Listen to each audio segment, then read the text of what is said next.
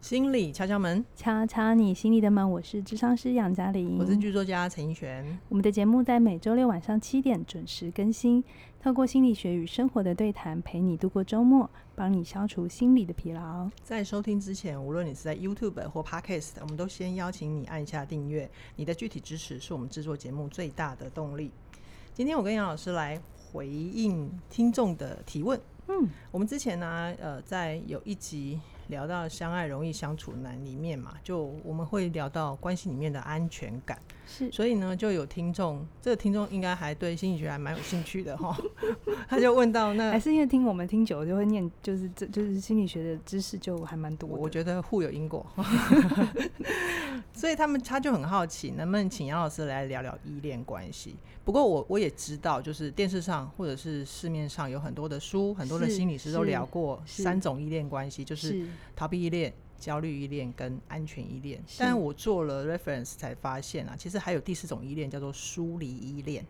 名词很多，像焦虑嗯依恋，也有人说是矛盾型依恋，是哈是依恋哦是也有人说是依附，所以这嗯大概都是相似的东西，大好家不用太纠结名词是什么。这样好子，，那我们就先请杨老师来谈谈这四种依恋的典型行为模式是什么呢？好，我尽量用白话文讲 的清楚一点。这这是其你实最厉害的长处，就是会讲白话文。呃，这个理论来自于一个心理学家叫做 Bobby，好，嗯听起来很像台语的 Bobby 比嘿 Bobby，他 这个叫做 B O W L B Y 吧，好 好啦像是这样好。对，就是 Bobby。 ，OK，然后呢，他提出一个呃理论，就是说他发现孩子，他是透过观察小孩跟妈妈之间的互动，嗯哼，然后来看得到一个孩子的依附关系是怎么长？长出来的嘛？我先简单讲一下那个实验情境哈。嗯嗯总之，他们就是找一对母子或母女，反正一个小孩跟一个妈妈，嗯那小孩大概就是一个两三岁，可以自己行走了，哈不是在地上爬，就可以哦嗯自己行走，然后他也会自己玩哈。是他们把他带到一个实验的房间，嗯哼，然后一开始是小孩跟妈妈都在里面哈，那去哦观察一下他们的互动，嗯，然后再嗯来就是实验者会请妈妈离开，嗯嗯嗯，就只有妈妈离开，但是实验者会就会进去，呃，很做法有很多，总之他就要看一下这个孩子妈妈离开之后嗯他的反应是什么嗯哈。嗯那呃，有些孩子他会自己玩，那有嗯些孩子可能就不安，嗯骂骂号对，那 有些孩哎哎，anyway，好，总之后来就是妈妈就会再回来。 ，OK，啊，这时候我们要观察的重点来了，就是孩妈妈回来之后，孩子的反应是什么？有些嗯孩子就会很热情的欢迎妈妈回来，哦，这个我们就所谓的安全型依附。哦 OK 好 OK，那呃，有些孩子是回来之后，他会对妈妈生气，嗯，就是你怎么可以离开我那么久？对，你去哪里？不能留下我，哦 嗯对，就是他其实很希望妈妈回来，可是回来的时候又对妈用妈发用脾生气。气的方法嗯在然后表达情绪，我们就说这个叫焦虑或者是矛盾型依附。 OK，那有一些是妈妈走不走、回来不回来都跟他无所关，谓，因为我们叫回避型依 附。妈哈妈要心碎了。不一定哦，也许有些妈妈也不是很 care。所以， OK，呃，我先讲一下哦，这一个理论其实很多人我觉得没有完全说透，嗯这感觉好像是孩子的反应嗯形成依附关系，可是其实嗯不是的。在进去那个实验之前，这个妈妈平常是怎么回应这个孩子，其嗯实也就形成了这个孩子的反应结果。是我，们可能会看到一个孩子不怎么理妈妈，觉得是这个孩子孤僻，嗯但也有可能是因为他先前的经验都是妈妈是不怎么理他的，对所以他已经学到了去理妈妈也没用，所以他就一一直都在哦那。所以这到底哪个是因，哪个是我不好讲，嗯也有嗯孩子嗯的先天气质。是嗯是是，那其实 Bobby 大概只有讲这三个，嗯就哼是安全型、矛盾型跟回避型或逃避型。对，那你所谓的疏离型，这个是比较后来才有的嗯哼，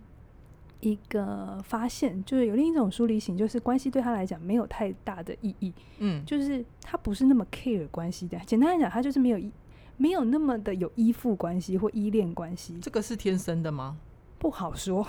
对不起，所有的东西都没有标准答绝案。对答案好，啊对对是对对，这个问我题我又太小白了， 对对对，很容易都要问我是天生的不天生的，跟、嗯我都会跟你忘自然的吗？忘摘，嘿我不是行，我不会通灵，因为每一个人的成长历程都很复杂、很 OK 丰富。那 OK，这是这个实验情境，那我觉得很多听众你一定会想说啊，那这是小孩子的事情啊，关我嗯屁事，对不对？嗯？嗯我为什么大家都要来谈依恋依恋关，系，而且还会说对我们的亲密关系有对啊，很大的影响对？啊，虽然嗯 Bobby 他谈到的是他观察到的是孩子，但是很多理论都说，因为这个孩童时期，我们跟重要他人的这个依附的模式，是嗯会放大到成人之后的人际关系。 OK， OK，嗯特别是亲密关系的时候，他更会，因为他相对的公众形象更少，嗯，嗯所以他，会更回到你原始本能的反应状态。嗯好哼，嗯那哼我来讲一下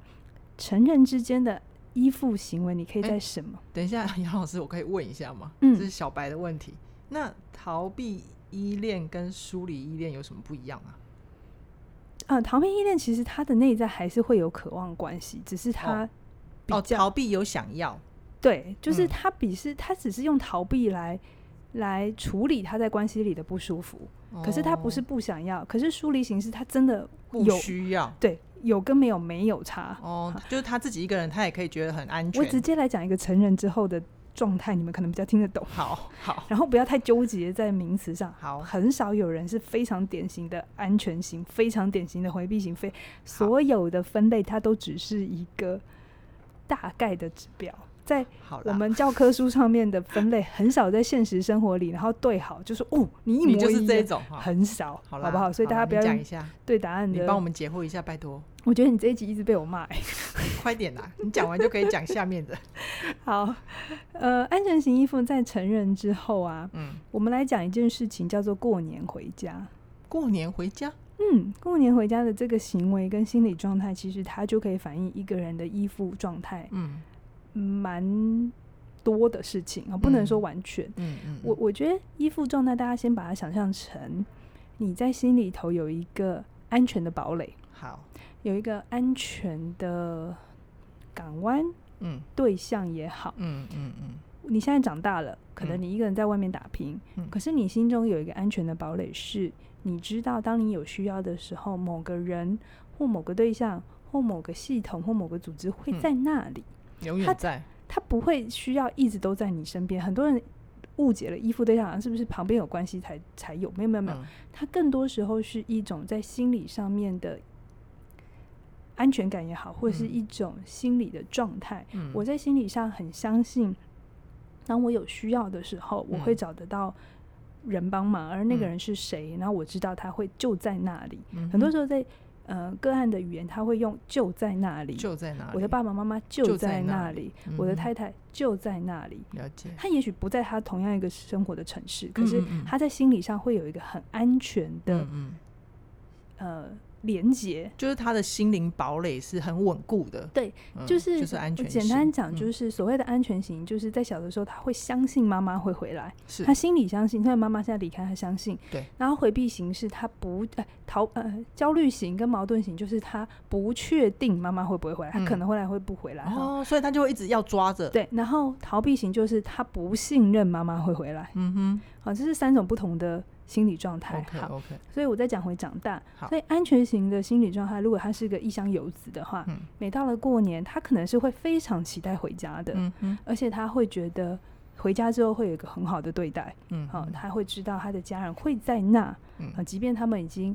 很久没有见面，可是嗯他相信回来之后，家人会给他爱与关嗯怀，嗯这个叫做嗯安全型。 ，OK，那什么叫做矛盾型或焦虑型？你嗯一定有听过，一轩、就是每次到了过年的时候，我们不是都要发一堆文说长辈问你什么的时候，就是要怎么见招拆招，是不是？那其实这里头他在反映了一件事情，叫做异乡游子对回家这件事情是有焦虑的。哦，他其实想回家，嗯但是他又很不想要处理回家之后的某一些行为嗯或者状状况。某些重复的每年的状况，对，那这个时候呢，他心中你说那个安全堡垒有没有？其实还是有，有对，只是他知道这个安全堡垒有的时候品质不太稳 定。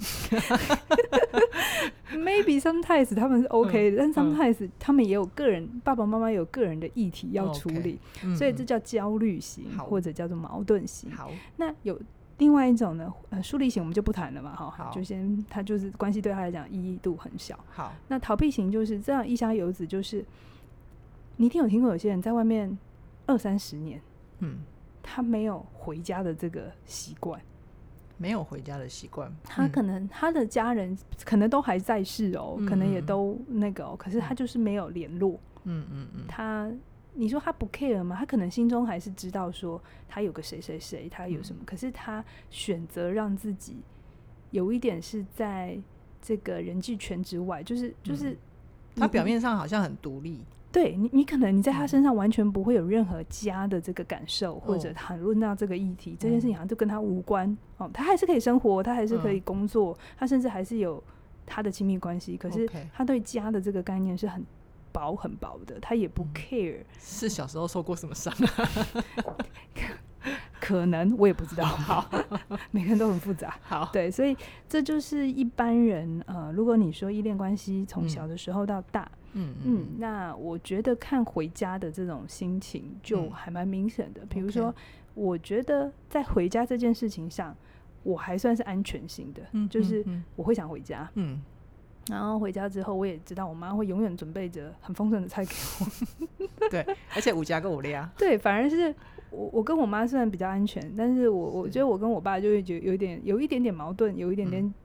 焦虑型这样子。 OK，对所以嗯我觉得我个人的解读啦，哈、因为嗯每个学派每个说法很多，我 OK 觉得依附的哦、还有我再补充一点，你嗯依附的对象。虽然大部分都会说你最早期的依附对象是你父母亲，对那可是我看的更多的研文献研究是，有些时候可能父母亲小的时候很忙于工作，嗯所以你带你长大的其实是你的阿公阿妈，哦，或是你的姨妈，或是你姑姑。好，哦这也是可以形成你跟这个主要照顾者的依附关系、依恋关系。所以，如果你想回溯嗯你自己的依恋模式的话，嗯嗯嗯父母亲是一个参考点， ，OK，然后再来就是你觉得从周小边的照顾你的那些谁家人，对你意义最重大？嗯回到你的主观经验哦，哈、嗯嗯。就是你觉得小的时候你跟谁的关系最好，然后他对你的照顾其实是给你很大的稳定感或安全感你刚刚好像戳中我了，我发现我的依恋可能是我姑 姑。是是是，所以这个有些时候会说明有些事情，有些人他在回想他跟他父母亲的依恋关系的时候，他就觉得跟我现在人际关系嗯没哈，嗯那有可能是你的依附关系不是你的父母在父母亲身身上好对好其实这个理论要讲可以讲很久，好好好。那我们这个听众朋友，他其实啊，在问依恋关系的时候，他还有谈谈到，就是他他发现他自己有一个叫做恋爱成瘾的议题啦。那杨老师怎么看恋爱成瘾？这是不是跟依恋关系有一些有趣的组合？恋爱成瘾， 是指必须要一直活在关系里吗？嗯，还是他要的是一种谈恋爱那种一直很浓浓浓烈的那个有状态？有可能，因为我们现在呃有手上有的文字资料，他只有说他自己就是一直在恋爱里面，他我我自己的推论啦，这只是我个人的看法。我嗯自己的推论是，他会觉得自己一直需要恋爱，然后嗯他可能在恋爱里面也受伤，也有享受，不过他现在就是深陷其中无法自拔这样子。意思是他不能单独的存在着，他需要在某段关系，不管那关系好与不好，对他来讲有关系比没关系好，有可能，大概是这个意思。嗯有可能，呃，嗯什么原因我也一样，我不知道。对我们真的不知 道。好，但是我觉得，如果你有意识到自己好像需要某种关系，你才会感觉自己有存在的价值，嗯很有可能，可能对你来讲，呃，失去关系的不安全感，或是你对自己的不自信，不相信自己可以把自己照顾好，即便是，嗯、我我先讲，啊不会有人是没有关系的，嗯嗯嗯，就算你去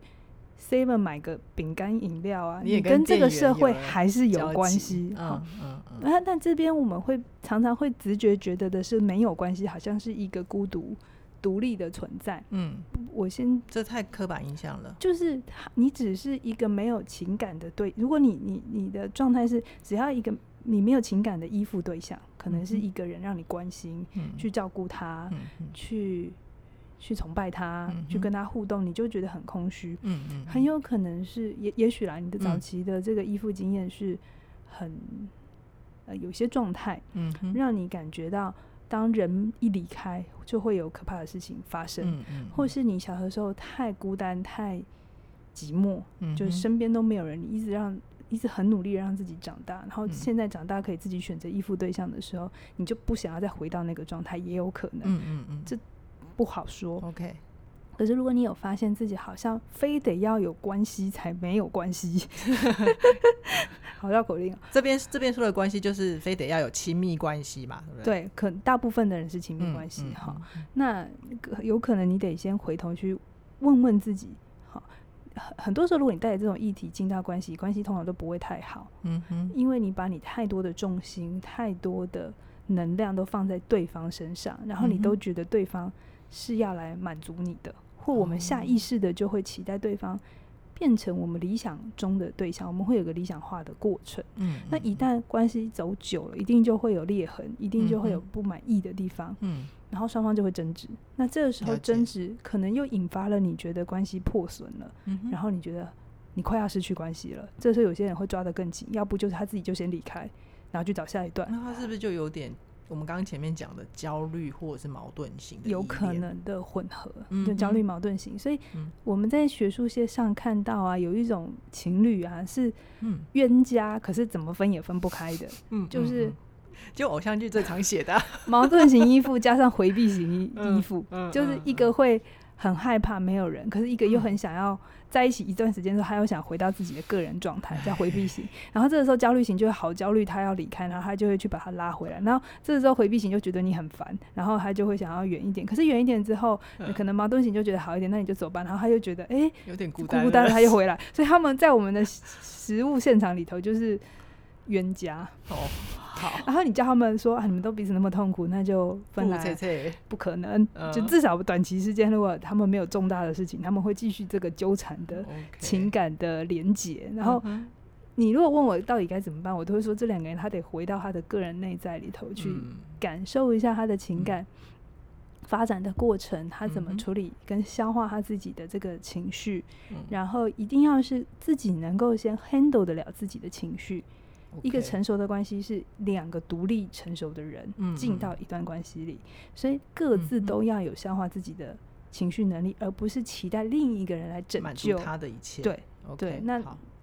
大部分人都是在这个过程当中学习着嗯嗯顾呃独立跟什么叫做既能亲密又可嗯以独立。对， ，OK，嗯所以所以我们的我们的听众网友问的这个呃恋爱成瘾的议题，它很有可能表面上就是刚刚杨老师本来要讲的焦逃配 被我打断 的，对不对？嗯嗯就是焦虑依恋配上逃避依恋嘛，是是是然。后他们就一直在一个爱情的漩涡里面，嗯就每天就。然后他们分各自手都会啊觉得彼此对彼此是非常重要的。对，就我非你不可了，嗯对对对，嗯哦他他会激，就确实是偶像剧最喜然欢后写的啊、分手了就复合吧，你然后想想复合又吵架 吧，偶像剧如果有两个非常成熟、稳定 而且又理智的大人，他们就不会做出一些傻事啊， 好，这一题到这里为止就可以了。对不对？ 那那编剧要干嘛？ 对不对？编剧就会很无聊啊，编剧就一定要弄事情给他们嘛。好，那你你这样再继续讲下去，会勾起我的那个职 业职业伤害了。我所以我们觉得应该编剧们都是焦逃，有可能，自 己啊所以编才剧能自己不是个安全型依附，所以才能写写得些这么东多西惊心动魄，是不是扣人心弦的东 西？哎，哎，好，那如果我们小时候啊，就是听众朋友们觉得自己心里面的堡垒，他刚刚听了嗯杨老师的说明之后，心里面的堡垒好像不是那么稳固，是然后他是确实也发现自己有一些些焦虑或者是逃避型， 嗯，那他们现在已经长大了，我们可以嗯怎么样去帮他们长出更坚固的那个安全堡垒，也就是所谓的安全感呢？好，小的时候其实我们是会去阅读父母亲的表情，是来判断我现在的行为合不合适。对哦啊你真的不要觉得小朋友不知道，小对时候啊非常的会察言观色，所以我说。回避型到底是因为他妈妈本来就回避他，还是他是个回避型的孩子？这是不好说的。是，好，那在小的时候，我们需要一个外在参照来界定自己的情绪反应嗯行为嗯合不合宜。嗯那如果你有发现你的成长经验这个东西是有破损的，嗯啊哼就是你的父母亲的情绪反应，要不就太多，要不就太少，嗯哼让你没有一个很合适的标准。我会嗯鼓励你长大之后，你可以慢慢慢慢的去感受你自己的内在情绪，然后当你有情绪波动的时候，不要那么急着就把它丢出去。嗯啊，哼丢出去有做法很多，有人就是隔离，当做不存嗯在；有些人嗯就是去找另一个人来请另外一个人处理它啊，或有些人就觉得这是别人的责任。嗯嗯你可以留在那个情绪一阵子，嗯然后问问自己怎么了，嗯，然后做一些可以跟自己安在，就是你开始成为自己的安全堡垒的这个概念，就是哦你自己自己很成清为自己的安对全堡对垒，无论如何你都都会在嘛，对对，自己都会在。我刚才说都会在的那个 image 其实是很强烈嗯的。那如果我们有一个成熟的大人可以做这个对象，当然最好。嗯那如果没嗯有，我们就开始成为自己的安全堡垒。嗯哼我自己的做法是，呃，如果我我有情绪很波动哈，还是会有一些 K 关卡关，就是 不嗯 OK 的时候，然后对旁边的人也没办法帮助我的时候，你我会会去做什么？做一些让我自己可以稳定下来的事，哦，像比是如什说么？我会去洗澡，哦，洗澡，洗澡是这我不的错哦，安心时刻。我蛮多 idea 是在洗澡的时候洗哦想对做，对因为对我对觉得对它是一个我把所有的外在束缚全部都卸下，嗯然后嗯回嗯到一个很自己的状态。因为你洗澡通常旁边没有 人嘛，哈对，啊， 如果有人就是演其他的事情了嘛。哈哦， 对对对对就对，是没有人，然后嗯、呃，然后我一直觉得水是一个很有疗愈性的，嗯嗯、一个物质，好嗯然后我会去洗澡，然后想我怎么了，嗯，我的不开心什么 OK 或者是这件事情对我现在就是很焦虑，对，嗯哼然后我也允许这你个承认他，焦虑存在，嗯哼，大概就这是我的安心时刻。 OK 那你呢？我的安心时刻，我我自己会觉得，如果我心情烦躁的时候，好像先做环境打扫会蛮有用的。 所以，所以我朋友他们都会开玩笑说：“哎、那如果你心情不好的话，可以来我家吗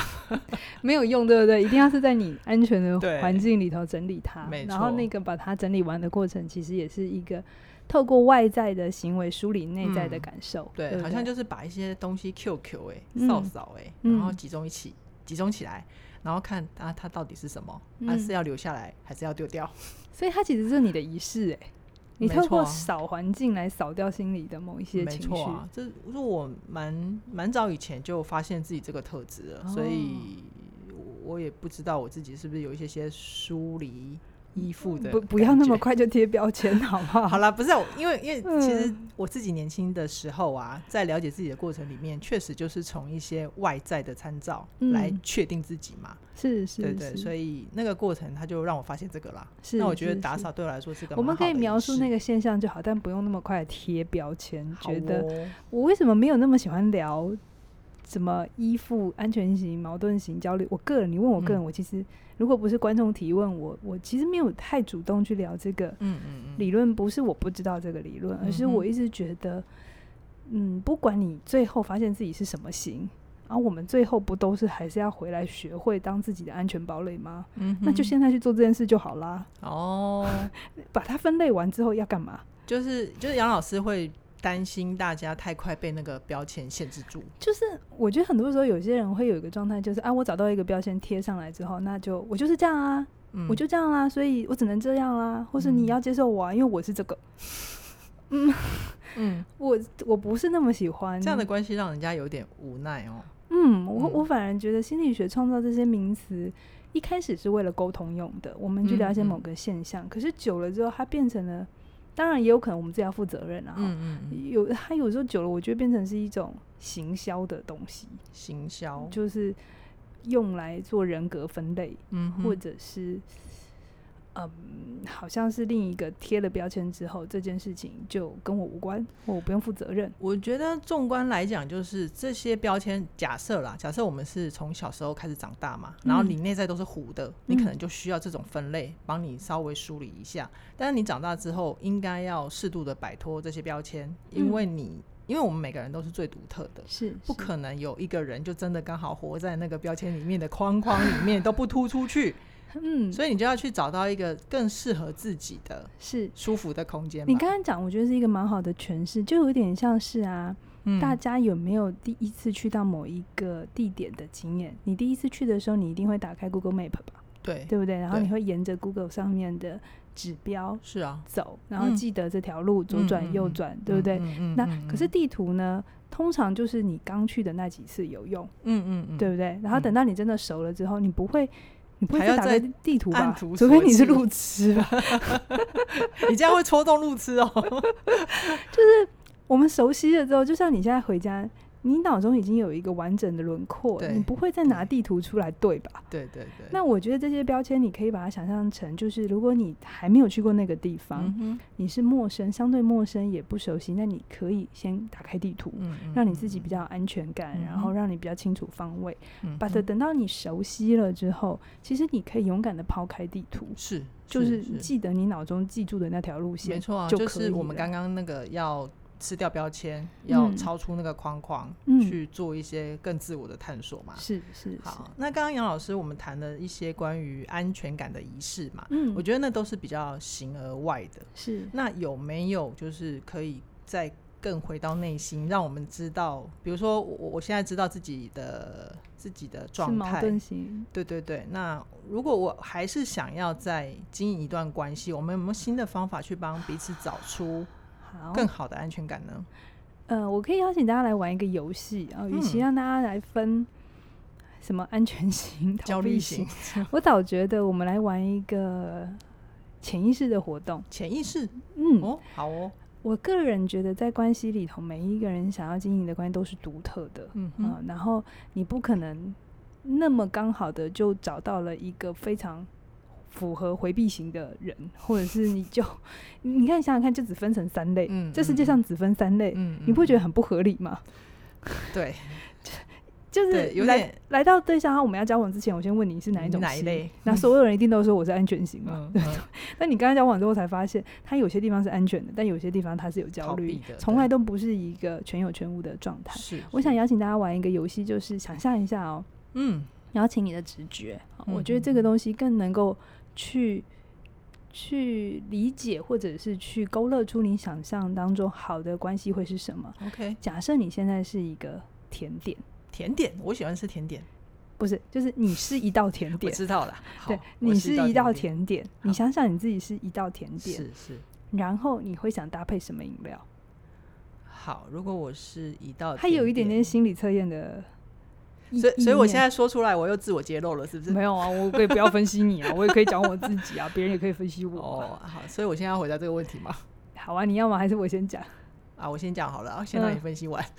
你是一道如果我甜是点，一道甜点，我想要搭配无糖的，你是什么甜点哦，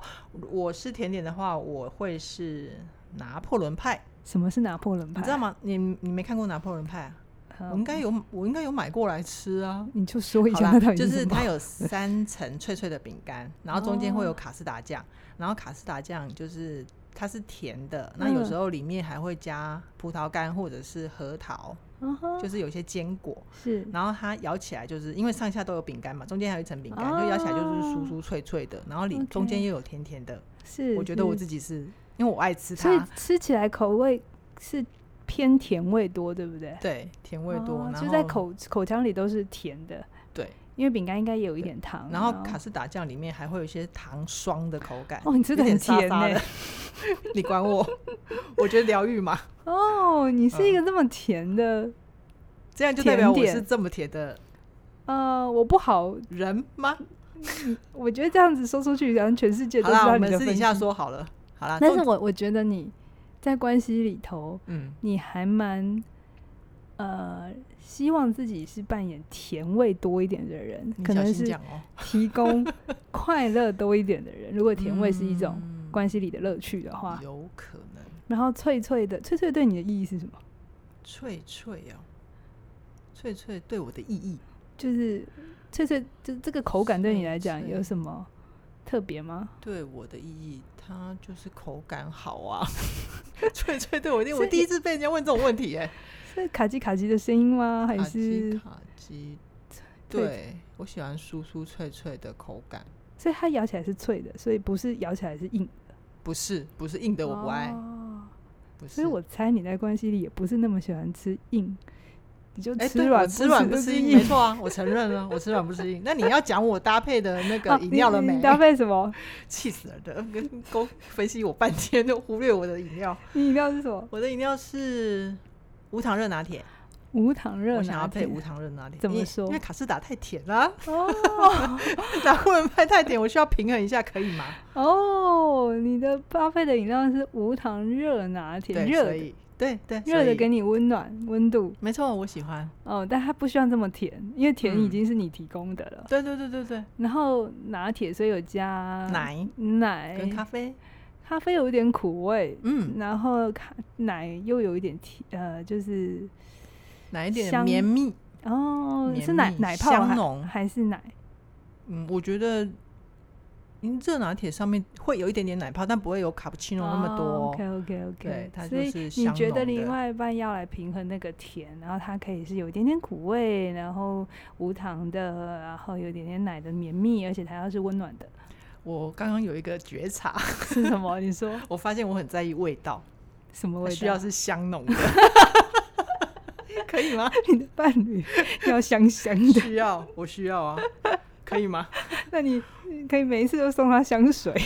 就可以香香的嗯可以由我选择决定它是什么味道，爱撒胡椒就撒胡椒。好啦 OK 那要换你讲了吗？我讲了半天。哦，好，我你等一的下来甜跟大点家讲为什么我。我其实刚刚其实有蛮多心理意涵。 OK，好，我我如果我是一道甜点 哦，对我你会是是什么提拉米苏。提拉米苏为什么是提拉米苏？嗯提拉米苏跟那个你刚才讲的拿破仑不太一样，它底下是一层饼干，而且对，是提拉厚米饼苏干，最下面是饼然后一干样中间有有奶，就是奶泡。那就是呃一些甜的东西。对，它是一些，它是一个特殊的气势去打对出来的。嗯，可是它没有那么甜，对对，提拉米苏其比他较些不其甜。实不那么甜。然后上嗯面最上面是可可粉嘛，对对不对？可可粉是有点苦味。所以它刚入口的时候其实是有一点点苦味。哦，先接触到的时候，对，好，那我为什么觉得自己是提拉米苏？是嗯，为什 么？我自己自我分析好了。好，我个人觉得我在关系里不是甜的，我不是负责哦创造乐趣的人，而且真的啊、我对于创造很多乐趣，我会觉得，好了，就觉得你会觉得很压没给脑吧？我其实，嗯，我我我喜欢有一点苦味，然后嗯其实甜甜拉米苏你嗯开始吃的时候，它是层次感很丰富的，对，因为对它不同的东西，它咬对在嘴里的感觉是，而且有时候有些提拉米苏的饼干，它会泡莱姆嗯酒，嗯嗯，还会有嗯。酒味。总之，它是一个很成人的口味。好，我承认我自己在关系里，我其实蛮成人的，蛮成人我的很。成人，就好是我儿童的部分就没有你刚 刚拿破仑这么多拿破仑派那么 多，对，那所以呢，你看哦，我当我在说我是一个这样的人，那如嗯哼果我的伴侣了解到的话，他就会知道，有可能我在关系里会很冷静，嗯有哼，些时候会是理性的。是好，也许如果我们用刚刚那个分类，我看起来像是回避型哦。 哦，对耶，对，就是我，所以我觉得你反而用一个隐喻，说不定比较能靠近你的状态。哦，更真实的状态。嗯嗯，然哼后呃，我想搭配的饮料其实是对是什么？呃冰的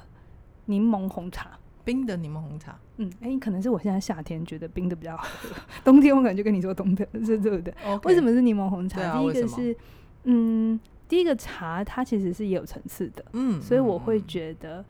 呃，吃东西就喝一个东西，我不是那么喜欢喝单一口味，就比如说嗯嗯果汁那么无嗯聊嗯的嗯嗯口感，我喜欢嗯喝有层次。然后在柠檬红茶呢，它有一点酸味，那我会觉得微酸刚嗯刚好，